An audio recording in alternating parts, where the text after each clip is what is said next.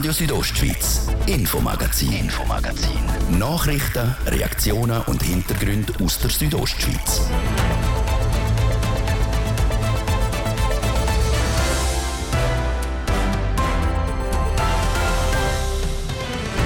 Was man aus dem eidgenössischen Parlament kennt, ist jetzt auch in Graubünden im Grossen Rat angekommen. Neu tun die Dolmetscherinnen und Dolmetscher die Wortmeldungen der Bündner Grossratsmitglieder in die Kantonssprache übersetzen. Und das trägt schon nach zwei Tagen Früchte. Wenn romanische Voten gekommen sind oder italienische Voten, dass äh, die Deutschsprachigen zugelassen haben und auch umgekehrt sagt der Teamleiter der Dolmetscher-Crew. Unser Reporter hat ihn zum Interview getroffen. Doch zuerst werfen wir einen Blick nach Schwanda.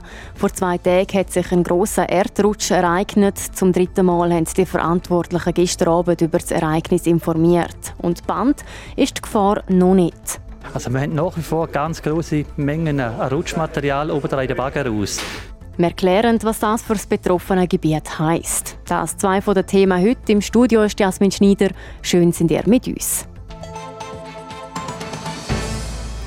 In Schwanda in der Gemeinde Glarus Süd ist am Dienstagabend der Hang gerutscht. Die Schlammlawine hat Häuser mitgerissen, der Strom und die Telekommunikation ist zeitweit ausgefallen.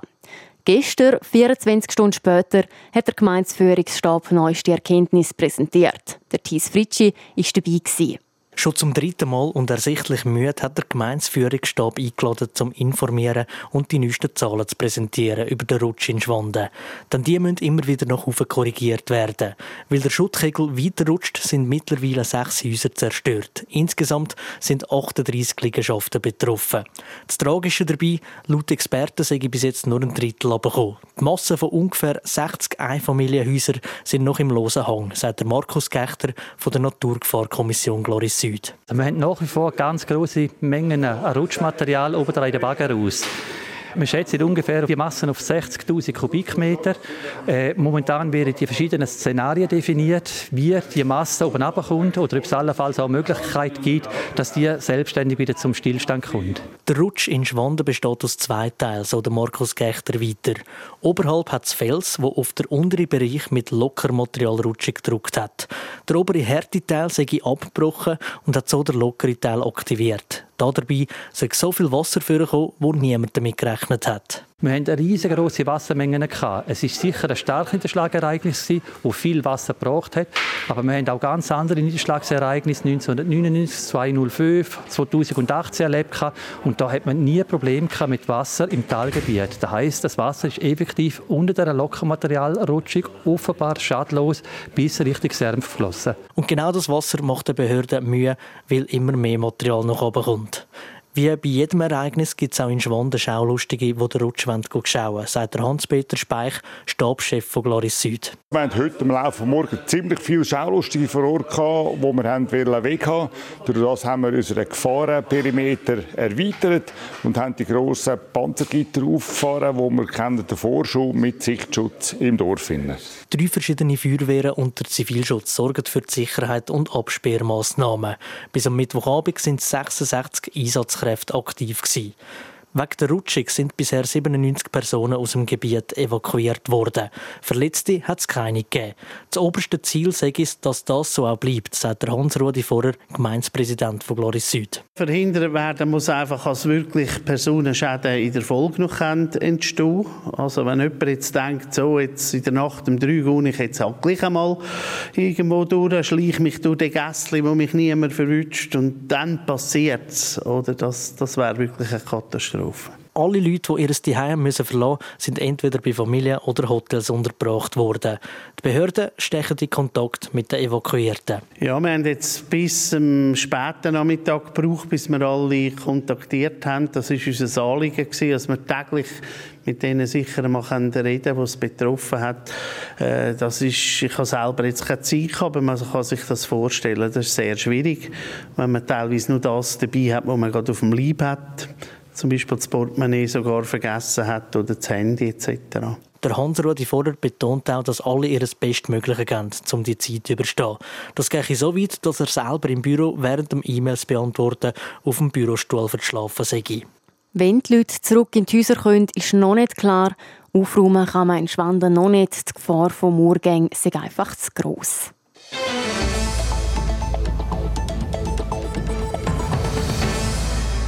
Die Tage der Credit Suisse sind zählt. Schon Ende März ist die grosse Hiobsbotschaft gekommen, nachdem die CS immer mehr Probleme hatte und schlechtere Zahlen geschrieben hat, ist bekannt worden, dass die UBS die CS übernimmt. Die Marke Credit Suisse ist vorläufig noch bestehen geblieben und Geschäfte haben weiterhin existiert. Mit dem soll aber bald Schluss sein.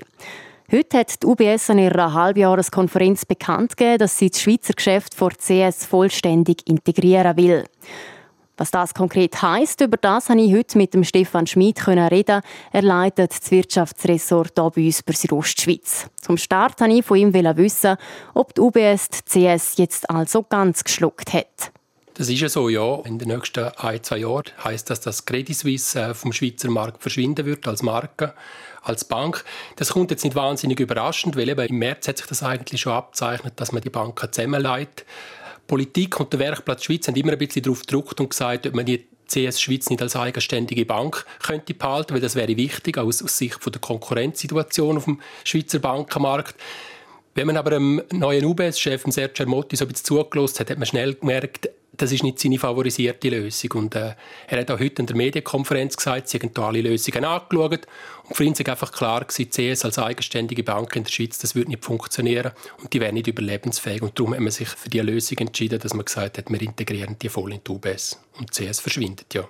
Was heißt das denn jetzt für die Kundinnen und Kunden von der CS? Ja, das ist eigentlich die Frage, die uns als Normalbürger am meisten interessiert. Wie geht es jetzt weiter mit der CS Schweiz? Was man kann sagen ist, vorerst bleibt für alle UBS und CS-Kunden alles beim Alten. Weil mit der Integration von der CS Schweiz, da wird man im nächsten Jahr starten.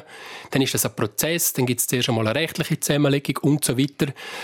Mittel- und langfristig, also in ein, zwei Jahren ist aber klar, Credit Suisse Schweiz wird verschwinden. Äh, die Filialen sind dann UBS-Filialen und die heutigen CS-Kunden, wenn sie die Bank nicht wechseln, werden zu UBS-Kunden. Jetzt, wenn eine Bank verschwindet, dann werden ja wahrscheinlich auch Filialen verschwinden und Stellen gestrichen, nehme ich an. Das ist ja so. Man hat, im Vorfeld äh, von dieser Zusammenlegung immer spekuliert, da werden Tausende von Stellen wegfallen. Heute hat der Sergio Ermotti für Klarheit gesorgt. Er hat gesagt, es wird 3000 Entlassungen in der Schweiz geben. Drei Viertel von dem Abbau würden in Zürich stattfinden, weil dort einfach die Hauptsitz von der UBS und der CS sind.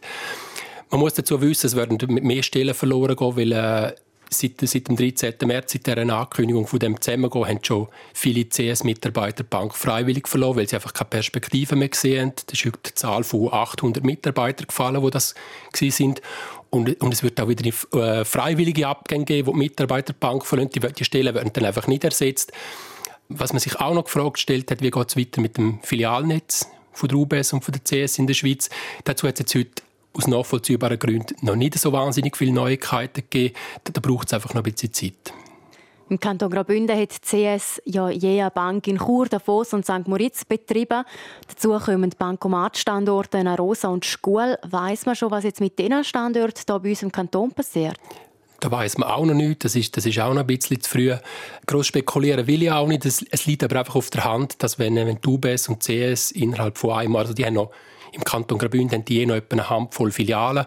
Und wenn natürlich Standorte innerhalb von ein paar hundert Metern sind, ist das klar, dass man das anschaut und wahrscheinlich von diesen Standorten einfach einer wird übrig bleiben.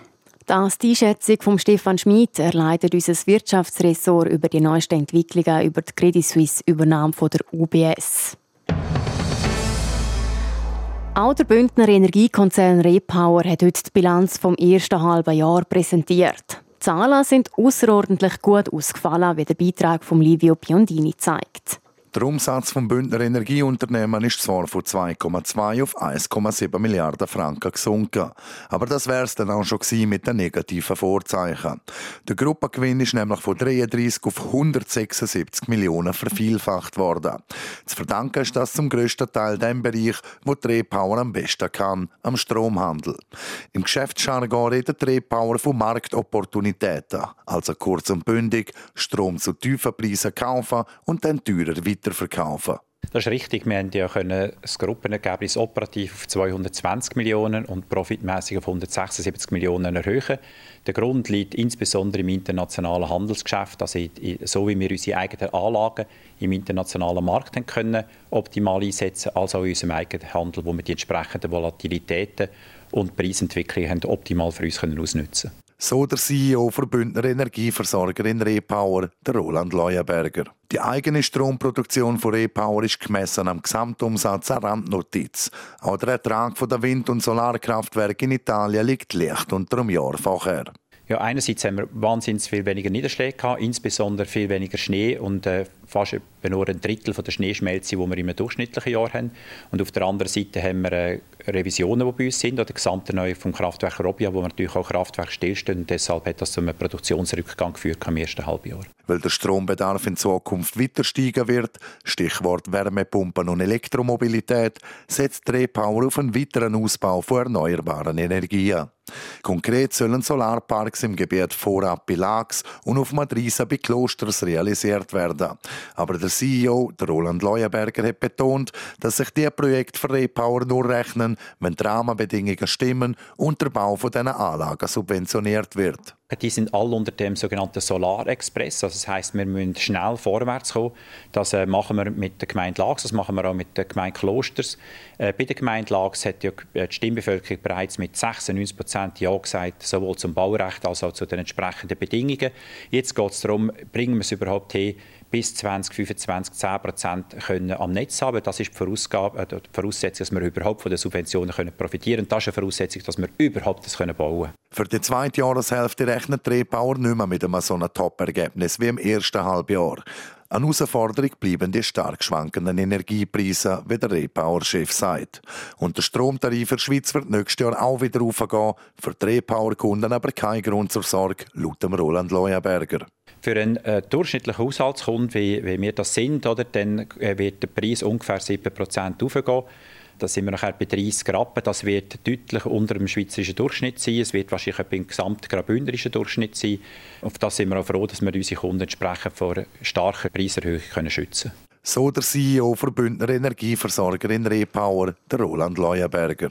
Vom guten Geschäft bei Repower profitiert übrigens auch Graubünden. Von den gut 37 Millionen Franken Dividende geht fast ein Drittel an den Grossaktionär der Kanton Graubünden.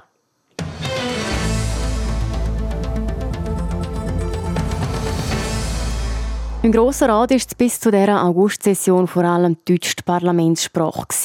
Viele von den italienisch oder romanisch redenden Ratsmitglieder haben sich benachteiligt gefühlt. Darum hat das Bündner Parlament vor einem Jahr entschieden, dass die Debatten simultan dolmetscht werden auf Deutsch, Romanisch und Italienisch. Machen tun das jetzt verschiedene Dolmetscherinnen und Dolmetscher in Kabinen auf der Tribüne im Grossratsgebäude. Wie sich die eingelebt haben an dem neuen Arbeitsplatz, darüber hat Martin de Plazas mit dem Teamleiter, dem Dolmetscher Hans-Martin Jörimann reden. Wir haben gesehen von dem, was jetzt passiert ist gestern und heute, dass doch der eine oder andere vielleicht auch einfach aus Neugier, das, das kann man nicht so gut sagen, aber dass doch, wenn romanische Voten gekommen sind oder italienische Voten, dass äh, die Deutschsprachigen zugelost haben und auch umgekehrt hat so ein paar, was wir jetzt oben beobachten können, äh, hat es Interesse gegeben und wir haben auch ein bisschen Austausch gehabt. Wir haben eine E-Mail-Adresse, wo wir Ratsmitglieder anfragen. Wenn Sie ein schriftliches Votum haben, könnten Sie uns das zustellen, dass wir das ein bisschen anschauen können. Das äh, funktioniert auch. Also der eine oder andere hat sein Votum geschickt und das hilft uns äh, bei, der, äh, bei der Vorbereitung und da haben wir auch schon Kompliment gekriegt. Also es scheint bis jetzt ist es gut, äh, ist gut angelaufen, aber ja, es ist ein bisschen früher noch für ein Fazit. Sie haben gesagt, Sie haben auch schon Kompliment gekriegt. Das heisst, Ratsmitglieder sind an euch hergekommen, um euch ein Feedback zu geben, Rückmeldung, wie sie die äh, Übersetzungen empfinden. Genau, genau. Die sind durchwegs gut? Bis jetzt, bis jetzt ist es noch gut, ja.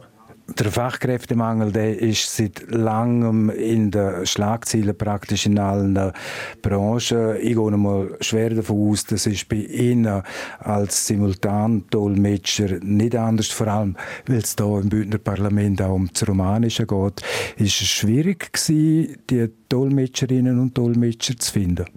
Ja, das ist wirklich schwierig gewesen. Also für die italienische Kabine ist es relativ machbar gewesen. Dort hat es einen Pool äh, von Leuten, also sagen wir wahrscheinlich ein Dutzend oder so.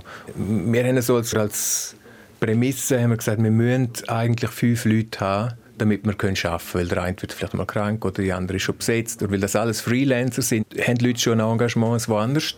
Und wir sind dann auf diese Leute gekommen. Und bis jetzt, ja, bis jetzt klappt das. Aber es ist schwierig. Also man hat wirklich müssen alle Ressourcen, alles mobilisieren und eben Leute finden, die Ausbildung als Dolmetscherin gemacht haben und gleichzeitig noch Background haben auf Romanisch und dann, ja, dann sind wir, sind wir, haben wir das Team zusammen, ja.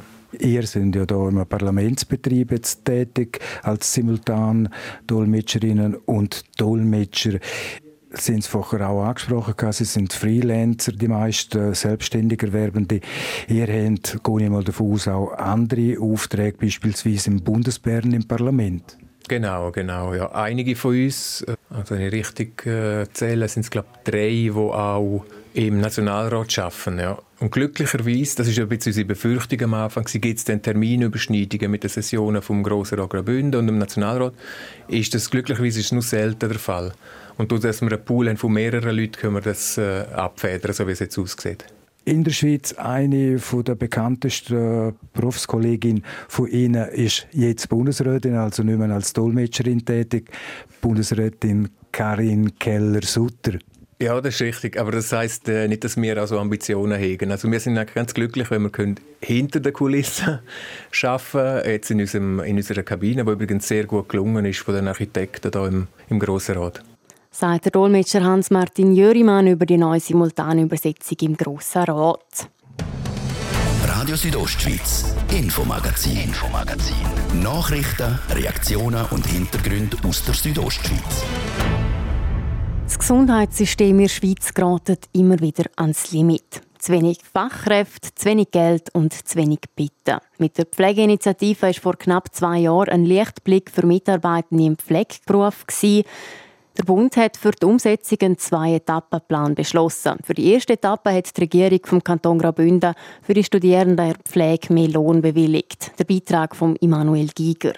Lange Arbeitstage, viele Überstunden, schlechte Arbeitsbedingungen und dafür noch einen niedrigen Lohn. So das schlechte Image vom Pflegeberuf. Aber das soll jetzt verbessert werden. Der Kanton Graubünden hat mit der sogenannten Ausbildungsoffensive die Löhne für Studentinnen und Studenten in den Pflegeberufen kürzlich erhöht und das System dahinter umgestellt. Bisher sind die Studierenden vom Bildungszentrum Gesundheit und Soziales, kurz BGS, angestellt worden. Neu werden sie jetzt von den Arbeitsbetrieb angestellt und zahlt. Renate Rutishauser, Präsidentin der Bündner Sektion vom Schweizerischen Berufsverband der Pflegefachleute, sieht bei den bisherigen Anmeldungen fürs Studium einen kleinen Hoffnungsschimmer für die Zukunft. Es sind doch 73, die immerhin, das ist jetzt mit dem neuen Modell, das sich bereits angemeldet haben für das Studium. Und das stimmt mich zuversichtlich. Wir müssen ja den Spagat machen. Wir sind angewiesen auf genügend Pflegende. Also wir müssen auch unseren Beruf hochhalten. Und das ist ein schöner Beruf und es lohnt sich in den Einsteigen. Der bietet so viel Abwechslung und Möglichkeiten. Trotz dieser Möglichkeiten hört aktuell fast jede zweite Pflegefachkraft noch vor dem 35. Lebensjahr auf, im Beruf zu arbeiten. Darum ist es wichtig, Massnahmen zu treffen, um auch die bestehenden Mitarbeitenden zu behalten. Wir müssen unseren Fokus auf die legen, die schon in diesem Beruf drin sind, dass die nicht über den Garten zu schauen, was könnte ich denn sonst noch machen. Ich meinte, man muss natürlich schauen bei den Tarif. Pflege ist nicht voll berücksichtigt in der Finanzierung. Also man muss sagen, die gute Pflege die muss man auch dort abbilden. Das ist ganz wichtig, dass die Institutionen auch genügend Geld haben, um mehr Leute einzustellen, um halt vier Tage Woche Woche, sechs Stunden Tag, neue Modelle prüfen. Das brauchen sie die Mittel und die fehlen ihnen. Wo die finanziellen Mittel trotz steigender Krankenkassenprämie investiert werden, müsste von den Institutionen genauer überlegt werden. Aktuell werden Mitarbeitende als Kostenfaktor und nicht als Investition gesehen, wie Renate Rutishauser weiter sagt. Laut ihr müssten auch die Bedürfnisse der Mitarbeitenden im Pflegebereich wieder mehr in den Mittelpunkt gestellt werden und das könnte nur mit einer Kommunikation auf Augenhöhe erreicht werden. Morgen gibt es auf südostschweiz.ch und der Zeitung Südostschweiz das ausführliche Interview mit Renate Rutishauser zur Ausbildungsoffensive im Pflegeberuf.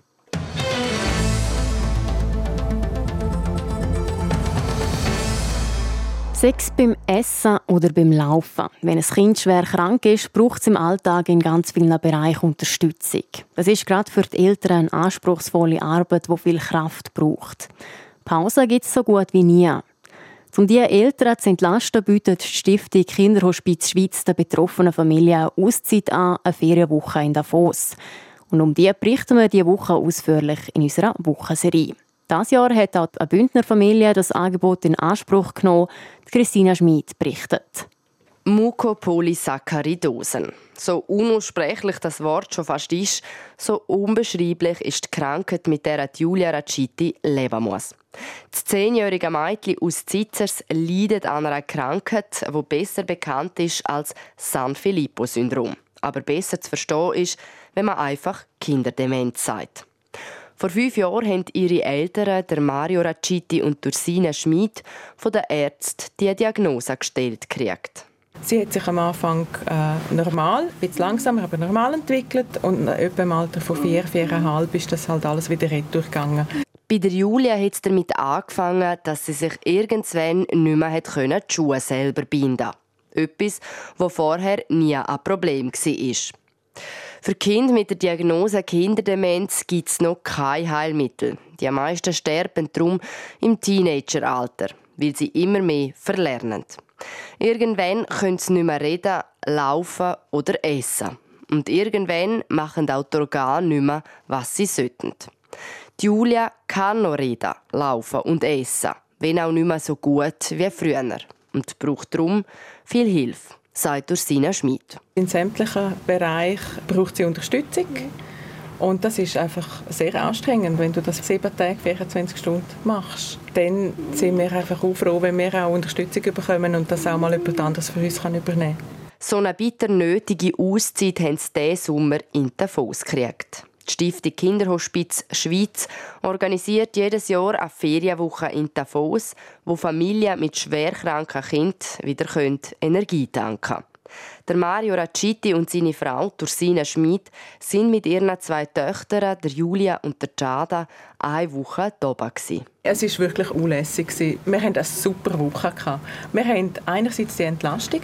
Das heisst, wir hatten äh, eine eigene Assistenz, die noch vor Ort war und zusätzlich noch freiwillige Mitarbeiterin, die die Stiftung organisiert hat. Und sie zwei zusammen haben dann unseren Mädchen schauen. Sind einmal sind sie reiten und einmal baden und einmal spazieren. Und in dieser Zeit haben mein Mann und ich wirklich etwas für uns machen Und gerade das mache das Projekt Ferienwoche Davos so wertvoll. Wenn eine Familie normalerweise in die Ferien geht, dann sind sie auch die ganze Zeit miteinander. Aber zu Davos ist das eben anders. Dort können die Eltern ihre Kinder ab und zu auch mal abgeben.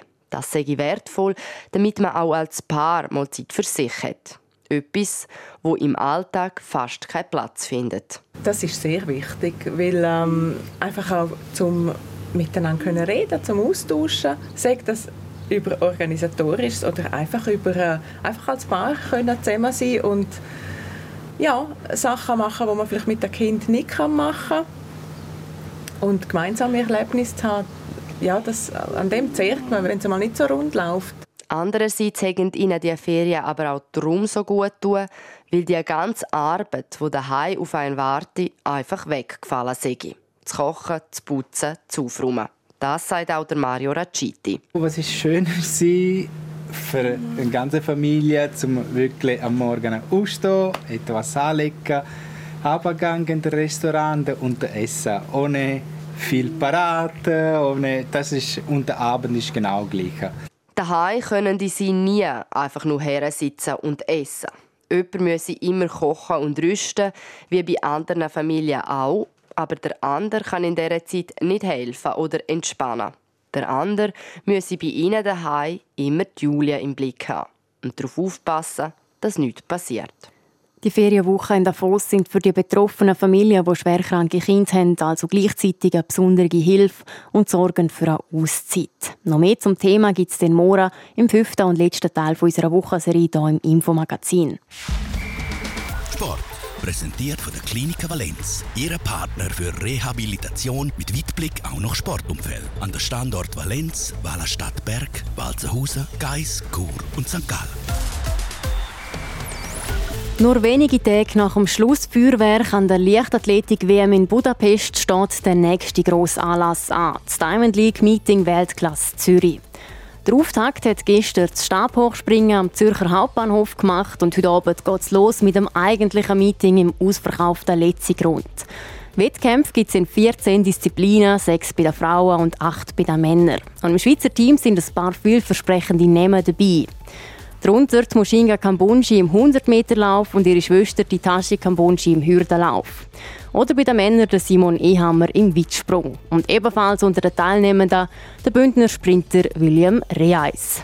Los geht's am 20 ab 6 mit dem ersten Wettkampf am Dreisprung der Frauen und der Schluss ist auf die 10 angesetzt mit der 4x100 Meter Staffel ebenfalls der Frauen.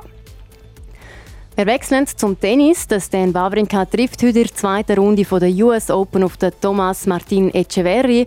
An den Argentinier dürfte der Westschweizer gute Erinnerungen haben. Beim Turnier in Wimbledon sind die beiden auch in der zweiten Runde aufeinander getroffen. Und das mit einem besseren Ausgang für den Westschweizer. Hoffen wir also, dass sich das heute wiederholt. Der Match ist auf die halbe Achte angesetzt. Und zum Schluss noch zum Fußball. Der FC Lugano trifft heute auf Union Saint-Gilloise. Das im Rahmen des Playoff-Rückspiel vor Europa League. Einfach dürfte es nicht werden für die Tessiner. Im Hinspiel haben sie gegen die Belgier mit 0 zu 2 verloren. Heute also die letzte Chance. Abpfiff ist um halb neun in Genf. Sport. Präsentiert von der Klinik Valenz. Ihre Partner für Rehabilitation mit Weitblick auch noch Sportumfeld. An der Standort Valenz, Wallerstadt Berg, Walzenhausen, Geis, Chur und St. Gallen. Das wäre es für heute mit dem Infomagazin und mit mir, der Jasmin Schneider. Alle Sendungen zum Nachlesen gibt es unter rso.ch sowie auf den gängigen Podcast-Plattformen zum Abonnieren. Ich danke euch fürs Zuhören und wünsche weiterhin einen schönen Abend. Radio Südostschweiz, Infomagazin, Infomagazin. Nachrichten, Reaktionen und Hintergründe aus der Südostschweiz.